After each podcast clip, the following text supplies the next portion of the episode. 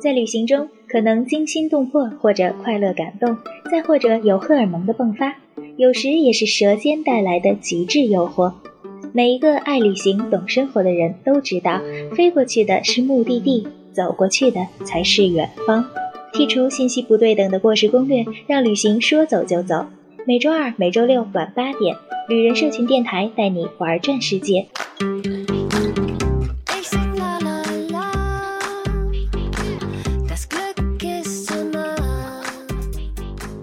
旅人社群带你客观看世界。大家好，我是安雅。今天我们继续聊聊澳大利亚。我们请到的嘉宾是林松，他曾经在澳大利亚留学生活过五年。大家好，我是林松，很高兴又和大家见面了。欢迎林松再次做客旅人社群电台。今天我们来聊一聊澳大利亚的一些自然景观和动物。那澳大利亚的动物资源特别的丰富。最多的，比如说是袋鼠。袋鼠因为是国宝嘛，就他们的国徽上还有那个护照上都会印那个袋鼠的那个那个动物的那个那个图像。嗯，袋鼠特别多，袋鼠比人还多，坦白讲，因为呃澳大利亚人口很少，大概只有两千两千两百万两千三百万，大概相当于北京市的人口，就那么它它面积挺大，大概在全世界大概排第六吧还是第九，我印象不清楚了，就面积还蛮大。就是地广人稀。对，但人口特别少，人口大概相当于北京市人口，北京市人口大概两千多万吧。那袋鼠多少只？袋鼠超过人口，大概袋鼠大概有三千多万只吧，是这样子。所以就是说，袋鼠在就是说你不用去动物园，就是在郊区。就比如说，我朋友开车出去在郊区，比如说在郊区的山上，或者郊区的一些草草草比较草比较多、比较茂密的地方，都会碰到一些野生袋鼠。就是说，而且袋鼠是群居动物，你知道吗？就是说，比如说我们看看一群，对，一看一看就看一群，而且大的袋子、小的袋鼠，然后都在一群在一块儿。一般情况下，他们趴在那边不动，但人一过去他们都会跑过，一一跑就看特别壮观，一群全跑掉，是这样子。然后袋鼠，然后有袋袋鼠比较大、比较强壮。就是说，真的会，就是网上有视频，那种袋鼠打架呀，然后袋鼠踹一下人啊，就那种。但人呃和人打架比较少，但是袋鼠之间会打架。嗯。然后还有袋鼠，哦，好玩吗？嗯，挺暴力的，坦白讲，挺暴力。就他们站起来很高的，真的，你知道吗？然后这个尾巴特别粗，看起来就坦白讲啊，小袋鼠有点可爱，但大袋鼠的话，真的有点可怕，有点可怕，有点吓人，真的。它站起来就比人还高，然后特别粗，那四肢都特别特别健壮，都是肉，那个肌肉那然后而且长相也。没那么可爱，对，没那么可爱，就是小动物小的时候可爱嘛，大的话就就头是尖的，然后坦白讲，你要我去靠近它的话，我特我我不是敢特别靠近它，但他们也怕人，所以他们基本上就是说你，他会保持一个安全的距离和距离，就是说如果你靠近的话，他们会退后，就这样，不会不会往前走，嗯，吃草，然后因为澳大利亚政府每年会规定说要捕杀一定量袋鼠。嗯，怕太多哈。对，太多，因为对那个植植被产生影响，因为太多的话，把它早全部吃光，所以每天会派那个猎人去打，就控制那个袋鼠的数量。而且袋鼠的繁殖能力好像挺强的。我觉得带“鼠”字儿的繁殖能力都强。对对对，是，所以他每天会会派安排那个猎人，会有一个会划一个区域来捕袋鼠。袋鼠袋鼠可以吃肉的，你知道吗？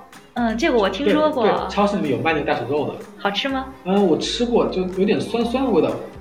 反正反正不是口感不是特好，口感不是特别好。但他们我朋友说说有，他说他说你去有个餐馆做特别好，袋鼠的话特别好吃。但我我没吃过，因为就是也是饮食文化的，我们可能吃猪肉，有点接接受不太了的这种动物的肉是这样，所以我就他们好像也袋鼠也，我去餐馆好像袋鼠也不是特别多见。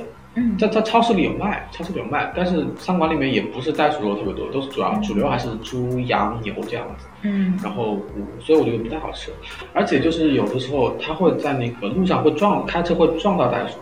比如说你开车去郊区的话，有些那个区啊，就是它那个路边那个交通标志会竖，就画一个袋鼠的标志，就代表这个路上可能会有袋鼠出现，就过马路，从从这边到那边可能会通过这个马路，可能要就是你要注意。但我碰到有朋友有有过开车。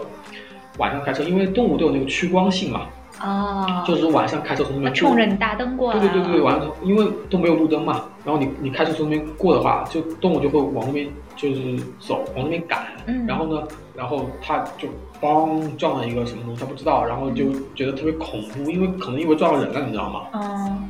然后下车一看是个袋鼠，袋鼠，当然因为撞的话对车会有影响，车车头凹进去特别大一块，嗯，然后就撞，袋鼠还挺沉，对，袋鼠就可能死了还是怎么的，反正撞到袋鼠了，就那会有一些没有这个倒没有，因为这个是自然的，没法管，他也不可能在路两边说修栏杆不让袋鼠过来，不可能这样。所以，所以这个基本上它它会竖一个交通标志提示你，就是说在这边可能会碰到袋鼠出没，要要减慢车速这样。但其实撞到袋鼠还是挺在就在那种袋鼠多的地方还是挺常见的，因为主要是袋鼠太多了。然后然后你开车特别快，它突然跑过来你也不知道，对吧？然后。就挺常见的，经常会碰到有袋鼠，比如说，呃，有有血，就这样有红那样的。但我们我去的少，所以我可能碰到比较多。但是新闻这样，这个也不能算新闻吧，因为发生太多了，所以不能算新闻了。就是说，就日常报道上。对对对对，就撞到撞到了吧，撞到就无非是车主可能比较吃亏点，因为撞到的话，嗯，没有没有人赔你。如果如果如果买了保险的话，可能会赔，但是如果没有买保险的话，那只能自己修。袋鼠无所谓吧，袋鼠死了就死了吧，那把放在那边放在那边就行了。然后，但是车就车撞坏了，得得得自己可能得花点钱，所以就。那如果白天你路到遇到一群袋鼠过马路哈，就就就只能等哈。对，让他过，那也很挺快的。他只是提示你会有袋鼠出没，但是如果一堆一大群过去的话就过去了。那如果小的一两只的话，那也能过，但是关键是晚上看不到，嗯，而且你不知道它什么时候出来，对，就是说随机性。对，而且可能就是说车速比较快的话，嗯，就是可能撞到袋鼠的几率还蛮高的。嗯，但但不是特别多了。这也是一个别的国家不可多得的体验嘛。对对对，是。嗯，还有什么考拉？对，给我们讲讲可爱点的。考拉就比较好了，对，考拉比较可爱点，考拉真的很可爱。它主要它不会那么暴力。对，考拉而且就是睡觉嘛，嗯，就是要睡觉，而且你不管它干嘛，它都在睡觉。对。他不是说他吃那桉树叶子里，它会有一种催眠的物质，所以导致他一天二十四小时有二十三个小时是在睡觉，然后剩下的一个小时在吃。对对，就是你就是考拉去动物园也能看到，然后野外在那个就是那个桉树上也能看到，但是坦白讲，呃，动物园比较多一点，嗯，要不就自然保护区比较多。自然保护区的话，其实也算动物园，只不过算大动物园，对吧？嗯，它还有专门那个自然保护区，就是考拉馆，然后就是让你去抱。就是你可以抱，我我没去抱过，对于摸，还有那个考拉就扒着你抱你脚这样子，啊，这样说来就特别有意思。我没去抱过，但我朋友去抱过，他们觉得特别可爱，就抱着照相。就那个考拉是专门可能就是每天有那个醒着的考拉让你抱，对，轮班的也是，因为它比较多嘛，对不对？它它它它自然保护区，所以反正我看那些他们去照相抱的考拉，基本上都会都会动的，不是那种睡着的。睡着的话。他可能也不让抱，估计睡着的话可能抱着没意思，因为都抱着你，他他那，所以我看到基本上都眨眼睛那种的，好了，还挺好玩的，挺可爱。对我下次去，如果再去好，我回去抱抱，我之前都没抱。这这其实真挺好玩，而且据说考拉就是自然死亡的最大部分的原因就是睡着时候从树上掉下来摔死的。是吗？啊，这个好，特别逗。我看那些都真毛去，而且那个考拉的那个那个爪子还蛮尖的，因为它扒扒在树上嘛，所以它爪子还蛮尖的。对，上那个。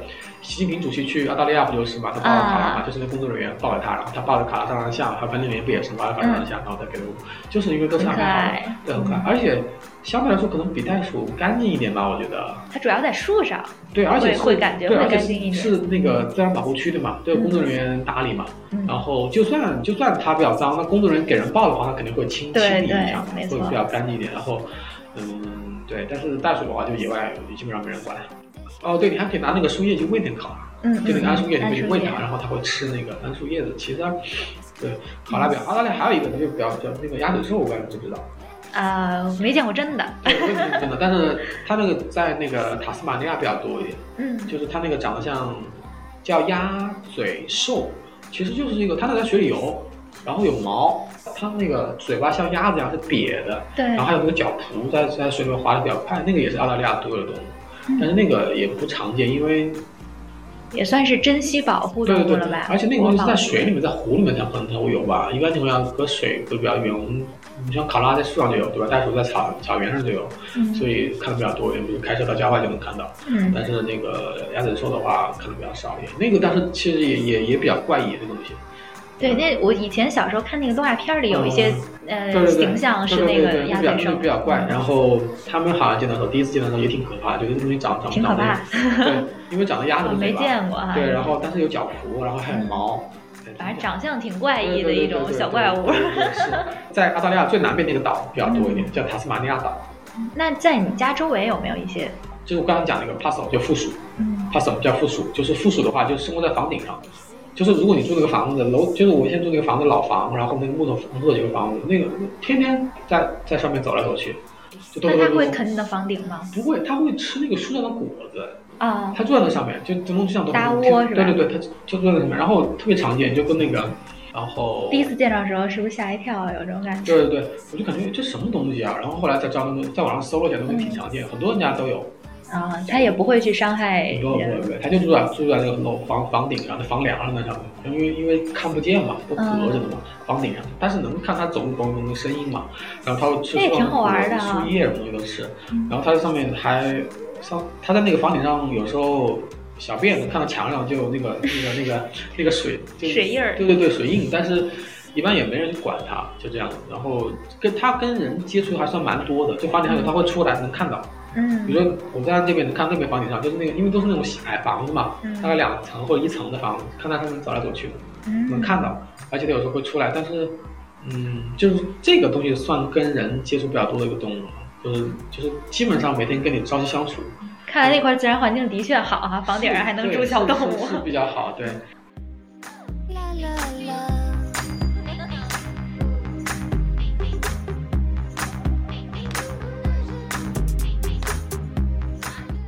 你觉得澳大利亚比较好的自然景观有哪些？可以给我们推荐一下。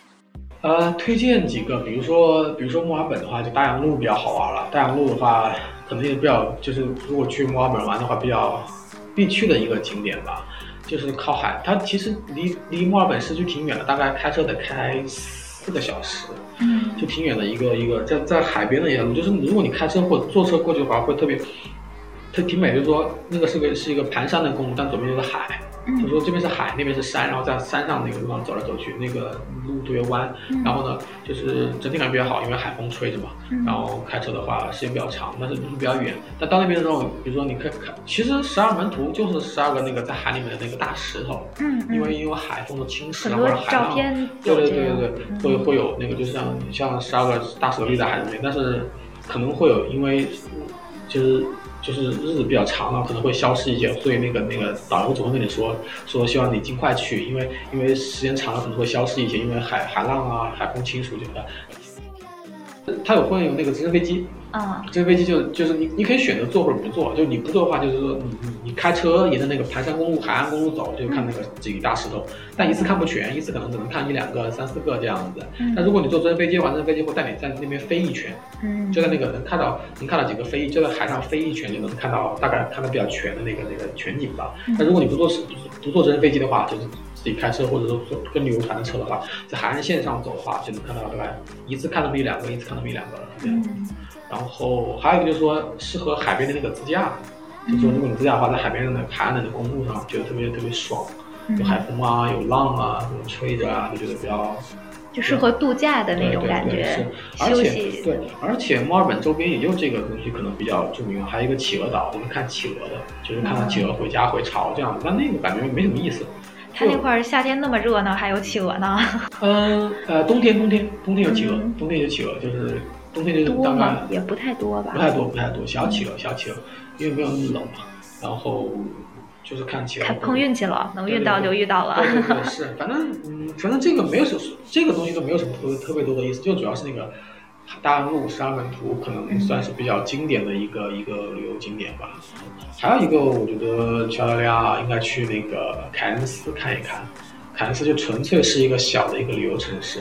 就是我们想说那个大堡礁就在那边，大堡礁就是特别好多恋人去度假结婚的地方，对对度蜜月。然后还有就是那个，嗯，因为因为环境比较好，就是个旅游城市嘛，特别小，然后也没有其他的东西，就是主要是旅游，就比如说潜水，然后那个出海，然后反正各种就是跟海相关的一些旅游，就比如说去东南亚，去什么长滩岛这些旅游项目，在在在那个都有都有对，而且那个那个海，因为就是环境保护比较好。然后也不发展其他东西，只发展旅游业，所以没有工业，没有污染什么东西的，就整天就是，而且气候比较好，你知道吗？嗯。呃，因为凯恩斯在北边，嗯，就是整天就是基本上就是风和日丽的。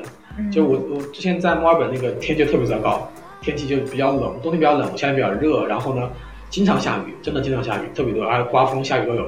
墨尔本就气候比较糟糕，但是凯恩斯就是整天还好，还有黄金海岸，嗯，就是整天都是那个黄金海岸在那个布里斯班，在在在昆士兰州，然后那个那个坎斯好像在北领地吧，我记得是，然后整天就是风和日丽的，就是整就他们就是旅游城市，你知道吗？就是为发展旅游，然后气候特别好，海滩，然后潜水都特别漂亮。然后我觉得住在那儿，当地人真的是一种享受。对对对，然后就主要发展旅游嘛，然后潜水啊，还有可能去考那个什么潜水证啊。还有吃海鲜啊，还有反正基本上跟海相关的。不聊了，我现在去了。真的，你说我现在哦，满脑子的画面啊，好好好想去啊！对，墨尔本也有，但墨尔本这这这个这个这个天气没那么好，所以觉得觉得觉得没有那么美。但是但是但是，好啊，凯恩斯大堡礁的那个就觉得挺美，还有还有那个。那是不是墨墨尔本的话，就出行得常备雨伞吧？对对对对，一年四季是吧？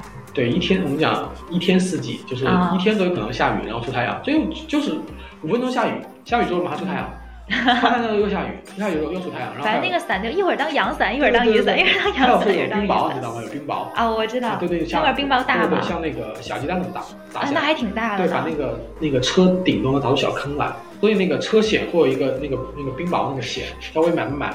如果你不买的话，如果万一出这种情况的话，那你车就就基本上属于就报废了，是吧？报废折价折特别厉害。比如说你卖二手车的话，你如果有他一看你这个车车顶还有那个前脸有那个小坑的话，他就知道这个车被砸过，被冰雹砸过，那个价格就直线下降，就可能别的车能卖一千块钱，你可能就卖两百块钱。就这样，基本上还没人买。哎，国内有冰保险吗？国内好像也有吧，好像也有水泡泡水那个险，有冰保险。有涉水险，对这个我知道。对，冰保险好像应该也有吧。哎，那刮龙卷风长的地方会不会有飞天险啊？应该没有，因为刮不起那个，应该刮不起车来吧？应该。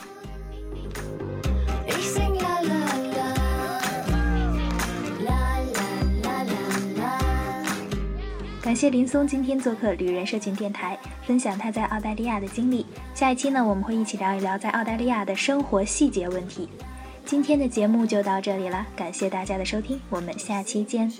感谢大家收听，我们下周见，拜拜。除了旅人社群电台，微信公共账号也可以搜索到我们，在那里有一群最懂生活的海外旅行玩家，用全新的视角探索世界的每一个角落，让一成不变的生活变得精彩。只要动动手指，在微信公共账号搜索“旅人社群”加关注就可以了，众多旅行家和好玩的活动等着你。